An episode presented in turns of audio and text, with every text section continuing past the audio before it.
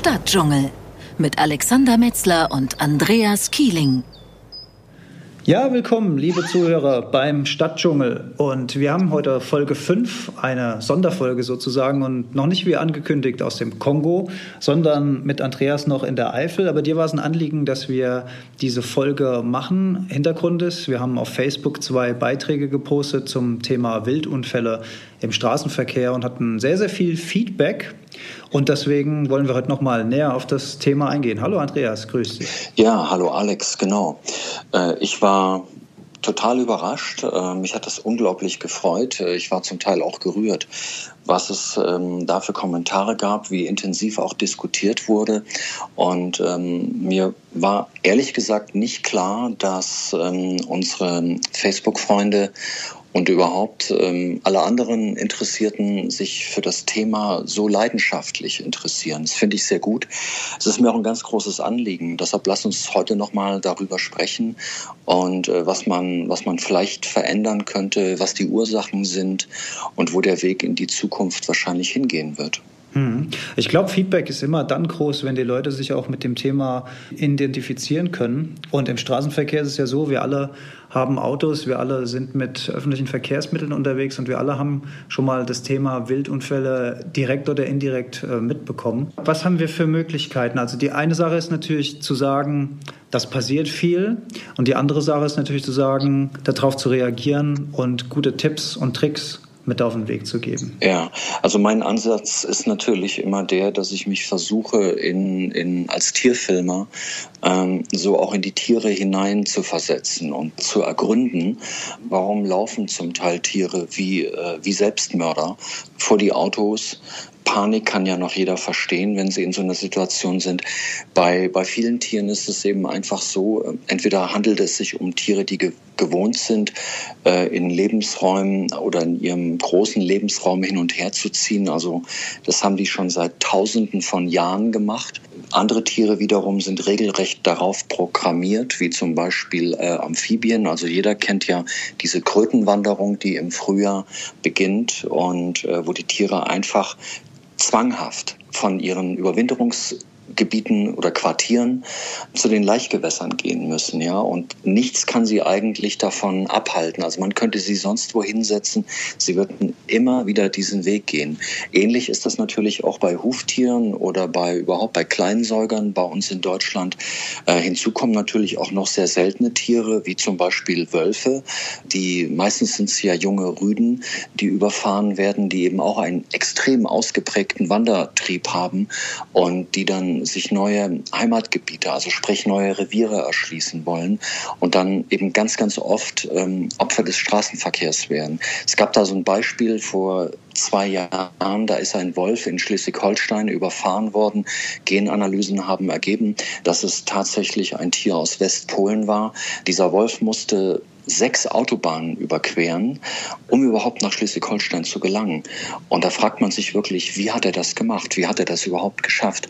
Und das ist eigentlich ein, ein extrem gutes Beispiel dafür, wie, wie, wie stark ausgeprägt ein, ein Wander- und Bewegungstrieb äh, für Tiere, wie stark der ausgeprägt ist. Und bei jeder Überquerung einer Autobahn oder einer vielbefahrenen Landstraße ist natürlich äh, jedes Mal Lebensgefahr für das Tier angesagt und natürlich auch die Gefahr für die Autofahrer ähm, nicht zu unterschätzen.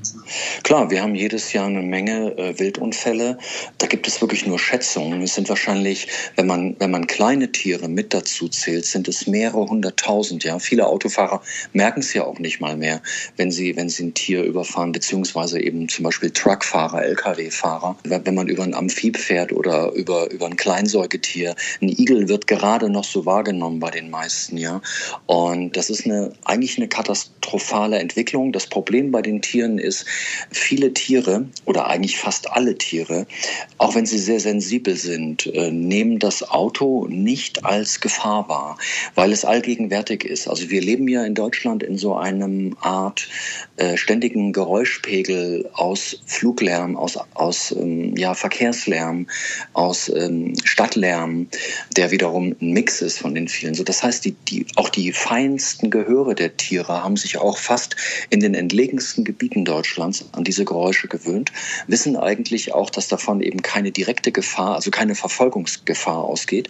Deshalb passiert es eben auch oft, also dem einen oder anderen wird es vielleicht schon passiert sein, dass er sagte, ich habe die Rehe noch gesehen, die standen da ganz friedlich ähm, am Straßenrand genau, und ich bin noch, noch langsam gefahren. Ja, ja und, und bin noch langsam gefahren. Und im letzten Moment laufen die über die Straße.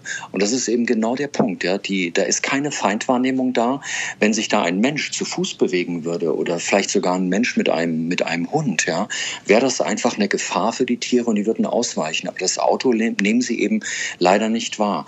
Dasselbe bei Vögeln. Also es gibt sogar seltene Vogelarten, die auf dem Mittelstreifen von Autobahnen, falls er begrünt ist, wir haben ja dieses, dieses unsägliche Beispiel äh, gezeigt, äh, Betonmittelstreifen, ja, unüberwindbare Barrieren für viele Tiere, aber es gibt ja auch grünen Mittelstreifen, auch auf Autobahnen. Da brüten Vögel die ähm, auch zum Teil sehr selten und auch sehr sensibel eigentlich sind. Die haben sich so an den Autobahnlärm gewöhnt, dass es ihnen nichts ausmacht. Und hinzu kommt natürlich noch, dass in der Mitte von Autobahnen, also so, so schräg wie das klingt, natürlich äh, kaum Feinddruck ist. Also da gibt es relativ wenige Beutegreifer, die vielleicht den Jungen und so weiter gefährlich werden können.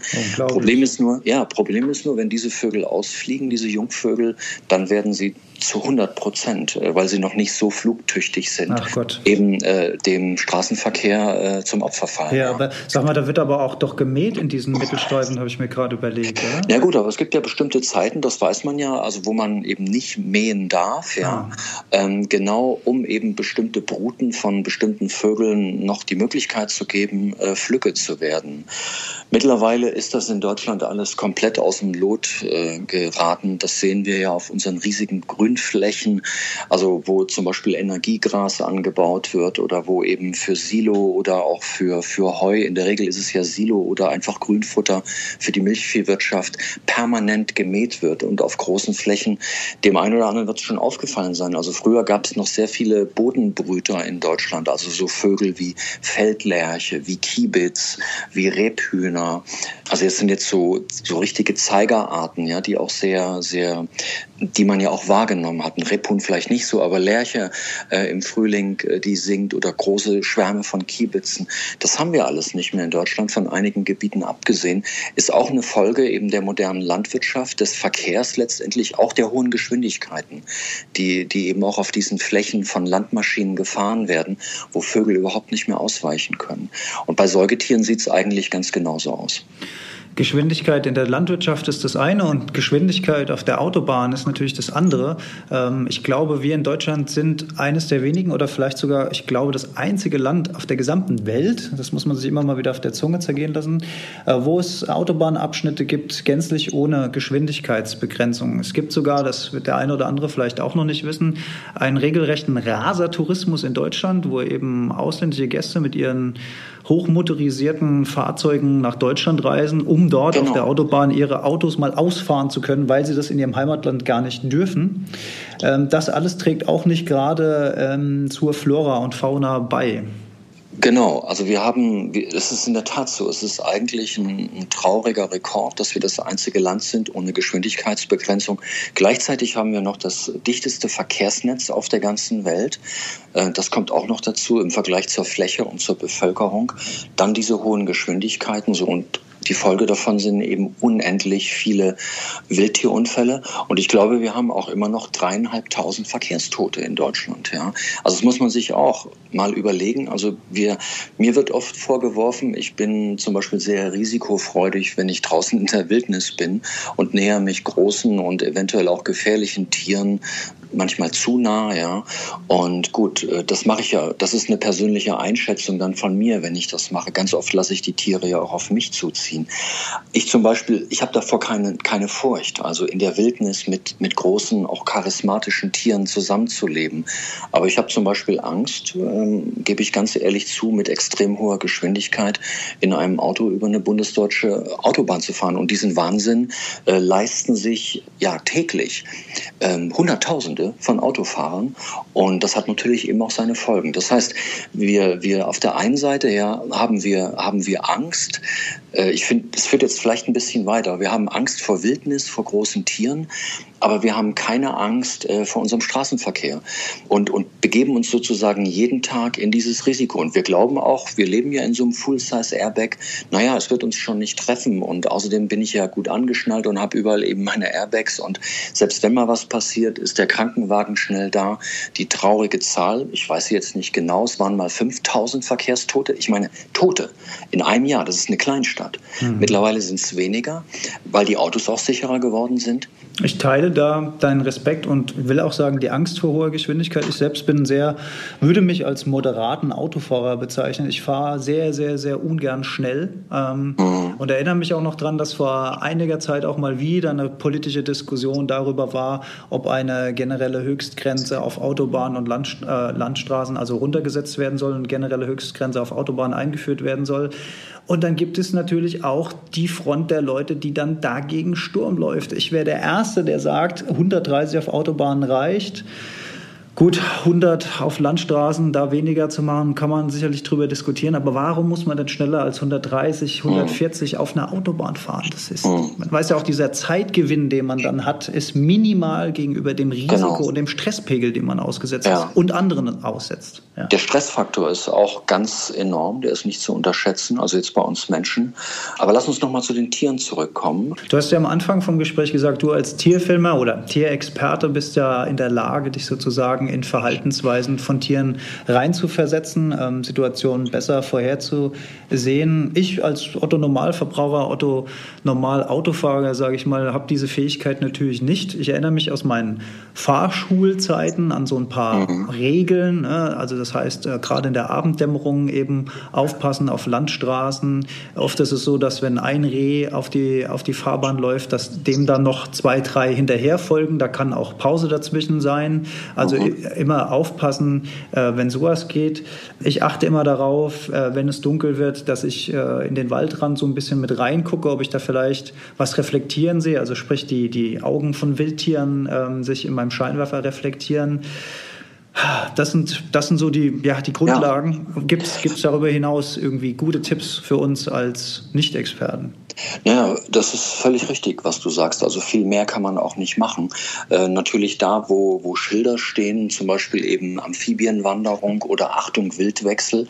Diese Schilder sollte man wirklich ernst nehmen, weil gerade also in der, wenn die Dämmerung einsetzt oder was ich eben auch in dem, in dem Video, in der Videobotschaft sagte, wenn eben Paarungszeiten von Tieren sind, dass sie dann eben auch ein bisschen ähm, aus, ähm, außerhalb der Kontrolle sind, ja, also einfach ähm, im, im Liebesrausch besonders eben in, in, der, in der Abenddämmerung ähm, und aber auch in der frühen Nacht, wo Tiere ihren, ihren höchsten Aktionsradius haben. Ist auch wieder so ein Phänomen, normalerweise kein Reh und kein Stück Rotwild und eigentlich auch kein Wildschwein ist nur dämmerungs- und nachtaktiv.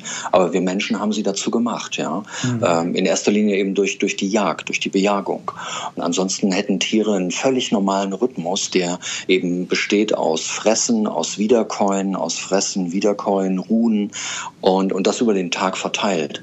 Das sieht man in Wäldern, wo ähm, sozusagen der menschliche Einfluss gegen Null geht. Da sind Tiere auch völlig äh, tagsüber aktiv und sehr vertraut. Aber es ist auch wieder so eine Folge von uns Menschen. So. Und das ist natürlich klar. Also wenn ich abends durch ein Waldgebiet fahre, es wird äh, dämmerig und die Tiere haben sozusagen verspüren Hunger, weil sie tagsüber sich sehr ja, passiv verhalten haben, ist die Wahrscheinlichkeit eben, dass sie ziehen, dass sie wandern, dass sie versuchen, zu guten Futterplätzen zu kommen, sehr groß. Und da passieren auch erfahrungsgemäß die meisten Wildunfälle. Mhm. Eben war es gerade ein bisschen brüchig. Ich hoffe, man hat dich noch gut verstanden. Ich denke aber schon. Wo du auch sagst, ähm, Liebestoll, ähm, was ich neulich festgestellt habe, ist noch gar nicht so lange her. Da war offenbar gerade Revierkampfzeit bei, bei Amselmännchen.